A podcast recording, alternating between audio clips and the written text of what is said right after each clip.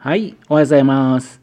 本日の放送は2023年の6月2日、金曜日です。本日は第460回目のお話となります。このチャンネルは福島県郡山市在住の特撮アニメ漫画大好き親父のぴょん吉が響きになったことをだらだらと話をしていくという番組です。そんな親父の一言を気になりまして、もしもあなたの心に何かが残ったらごめんなさい。悪気がなかったんです。不幸にこの番組に興味持ってしまったら、ぜひ今後もごひいきのほどよろしくお願いいたします。昨日ですね、あのツイッターをですね、見ていましたね。とあるツイートを見ましたね。へーって思ったんですよ。そのツイートっていうのはですね、昔ね、放送された番組があったっていう話なんですね。円谷英二、大空を愛したウルトラマンというタイトルの番組なんですよ。放送したのはですね、福島県にありますテレビ U 福島、ねえー TUF って略しますけども、その TUF のね、開局10周年記念番組としてね、えー制作された番組なんですよ。その放送はね、あの JNN 系列、うん TBS、ね、中キー局とします系列のね、ネットワークでね、あの放送されたみたいなんですね。内容としましてはですね、須賀川市に怪獣が出現。須賀川警察署は、あの怪獣退治の専門家、つぶらプロに助けを求める。つぶらプロの倉庫の中には秘密の扉が、そしてなんと家督隊基地が。ドラマが進行する中、ゴジラはどうして生まれたのか、ウルトラマンはなぜ空を飛ぶのか、つぶら英二の生涯の夢は。ドキュメントを織り交ぜながら、勝村英二の偉大な夢に迫るという内容みたいです。これですけどね、あの、須賀川警察署の署長さんがですね、小林明治さんなんですね。あの、ウルトラマンのね、あの、家督隊のキャップ、あの仮面ライダーのね、立花東兵衛さんですね。あの、仮面ライダーのね、あの、放送が終わったあたり、でそのあたりにね、この番組あったみたいですね。そうあと、円谷英二の監督役がですね、なんと徳光和夫さんなんですよ。ズームイン朝、あの番組でね、司会されていた方ですよね。で、番組の方はですね、ズームイン朝の方は終わっていたんでね、もうとうの昔終わってましたんで、いろんなことをしていた時期ですけどね、まあ、TBS 系の番組でね、まさか俳優みたいなことをやって役をやっていたとはね、ちょっとね、えっと、不思議ですね。それからと、金城哲夫さん、ね、有名な脚本家の方ですが、その方はですね、小倉久弘さんなんですよ。小倉久弘さん。ね、あの、ウルトラマン Z のあの長官役やってましたよね。あの方ですよ。それから、円谷はさん。ね、円谷英二さんの長男で、そして TBS のプロデューサーになった方ですね。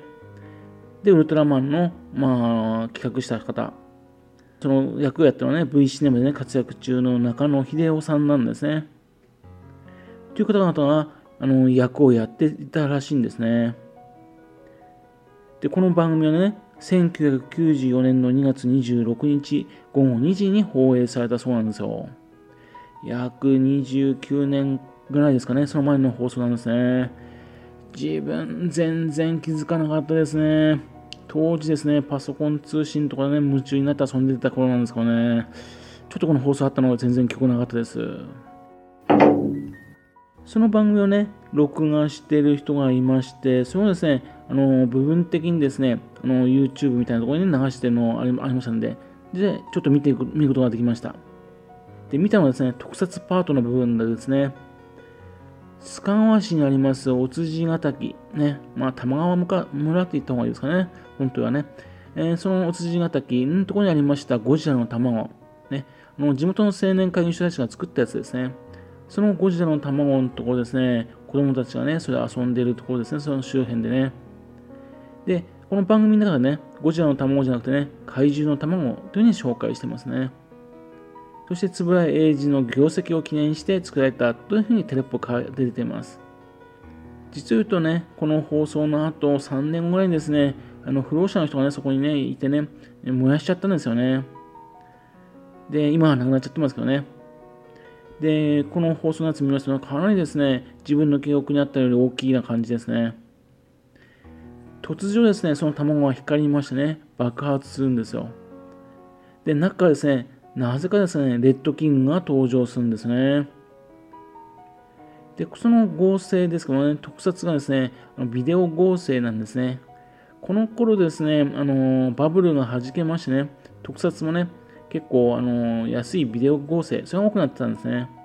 その後ですね、あのレッドキングはですね、赤鳥とかね、えー、ある街の中を歩き始めるんですね。そしてあと、懐かしいスカーの、ね、風景の中で暴れ回るんですよ。で、東方銀行だとか、ホテルトラヤだとか、アクシス、須賀川信用金庫、その辺りでね、まあ、大暴れするんですね。そして、アクシスのビルが壊されてると。で、その中を逃げ惑う人々と。で、レッドキングがですね、口からね、光線発射するんですよ。バーッと出してね。レッドキングって口からそんな出す、ね、能力があったんだ。ちょっとびっくりしましたね。で、その後、須賀川警察署に移る。で、ここでその動画が止まっちゃってるんですね。この後にね、話が続くはずなんですかね。あこの続きみたいですね。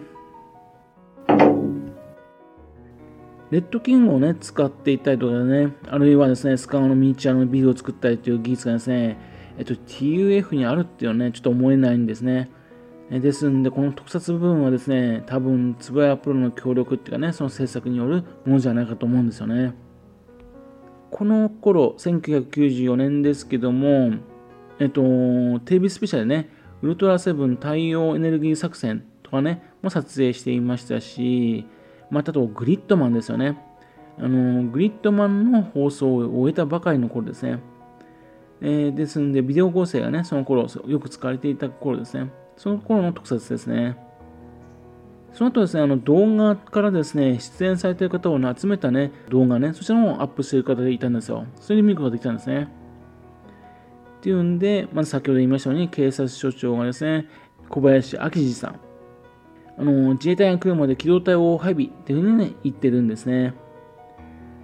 そしてから、円谷英二についての思い出の話が始まりまして、当時のね、社長さんであるね、円谷昇さん、それが登場してきます。そしてなんか喋ってましたね。それでその次にですね、孫のね、円谷和夫さんが出てくるんですね。グリッドマンのね、プロデューサーやった方ですね。その前年の1993年にね、あの有言実行シスターズ、シュシュトリアン、ね、東映の番組ですけどね、そちらもね、ちょっと出てましたね。それから制作部のところで、萬田和穂さんが出てきます。萬田和穂さんね。あのー、1993年にですね、あのー、その前年ね、ウルトラマン対仮面ライダーとかね、を撮った方ですよね。で、この辺りですね、まあ、今度ゴジラの話になったんでしょうかね。東宝のね、中野翔慶さん、まあ、照吉さんというのが正しいんですかね。中野照吉さんが、ね、登場しています。当時はですね、ゴジラはね、ゴジラ対スペースゴジラ、ね、公開された頃ですね。それからと、あの、高野浩一さん、あの、東宝もね、えー、つばやさんと一緒にねまして、その後、つぶらプロの方でもね、活躍された方です。その方がもね、なんか、つぶや英二さんの話聞いたみたいですね。で、ここでね、円谷英二さんの再現ドラマが始まるんですね。っていうんで、円谷英二さんの役で徳光和夫さんが出てましてね、タバコをパクパクと吸っててまし吸ってましたね。で、ウルトラマンの元のね、カラス天狗みたいなデザインをね、その絵を見てね、どうにかできないかというふうに言ってるんですね。で、その横にいるのがですね、あの金城さんなんですがね、そしてその後、円谷英二監督のね、長男の円谷はじめさんもね、えー、その横にいます。っていうような状況でね、そのドラマなんか、再現ドラマがあるんですね。で、この番組ですね、よくあるウルトラマンとかね、ゴジラ、そちらの方の内容を深くっていうのじゃなくてですね、円谷英二監督についてね、深くね、探っていくっていうような番組だったみたいですね。それで、あと他にインタビューされてるのはですね、有川貞正さんですね。有川貞正さん。ね、ウルトラ Q ウルトラマンの、ね、監督した後ですね、東宝の方に行きまして、ゴジラのね、特技監督をされた方ですね。それからですね、大昔ですね、1927年にですね、円谷英二監督にですね、カメラを撮影をさせました。そして、稚語の憲法っていう作品、それをね、撮影しました、犬塚実さん。ね、犬塚実監督、そのインタビューもさあったみたいですね。1927年のお話ですよ。ね、えー、っていうんで、すごい貴重な、うん、インタビューですよね。それからと、円谷英二監督のモノクロの撮影シーンなども使われてます。その後ですね、別なところであの動画アップされてる方いましてね、グリッドマン、その前年にね、放送されていたグリッドマンのあのメイキングビデオ部分、ね、みたいなやつですね、そちらの方のやつも載ってました。で、そこの方ではね、特技監督のね、佐川和夫さん、それも映ってるんですね。このあのスタッフの中でもですね、名前は出てませんですけども、たくさん映ってますけども、あの後になってね、有名になった人もね、混じってんじゃないですかね。というわけでですね、断片的にですね、この今ある情報を集めてみたんですが、すごい内容なんですね。そしてですね、何より気になるのは、結局ですね、スカガを壊していたレッドキングはどうなったのかわからないところなんですよ。どうなっちゃったんでしょうかね。そしてこれの番組ですね、誰が制作したのかわかんないんですね。この内容をですね、埋もれさせておくのは非常にもったいないと思うんですよ。ぜひですね、できるならばですね、この作品、市民交流センターてって、須賀川の市民交流センターてってですね、上映会をしてくれないかなと思うんですね。ね、TUF ですから、交渉すればどうにかなるんじゃないかなと思うんですかね。ぜひともね、これ、上映会してほしいです。お願いしたいと思います。はい。それではまた次回よろしくぴょん吉のお宅の話をお付き合いくださいね。本日も来てくださいまして誠にありがとうございました。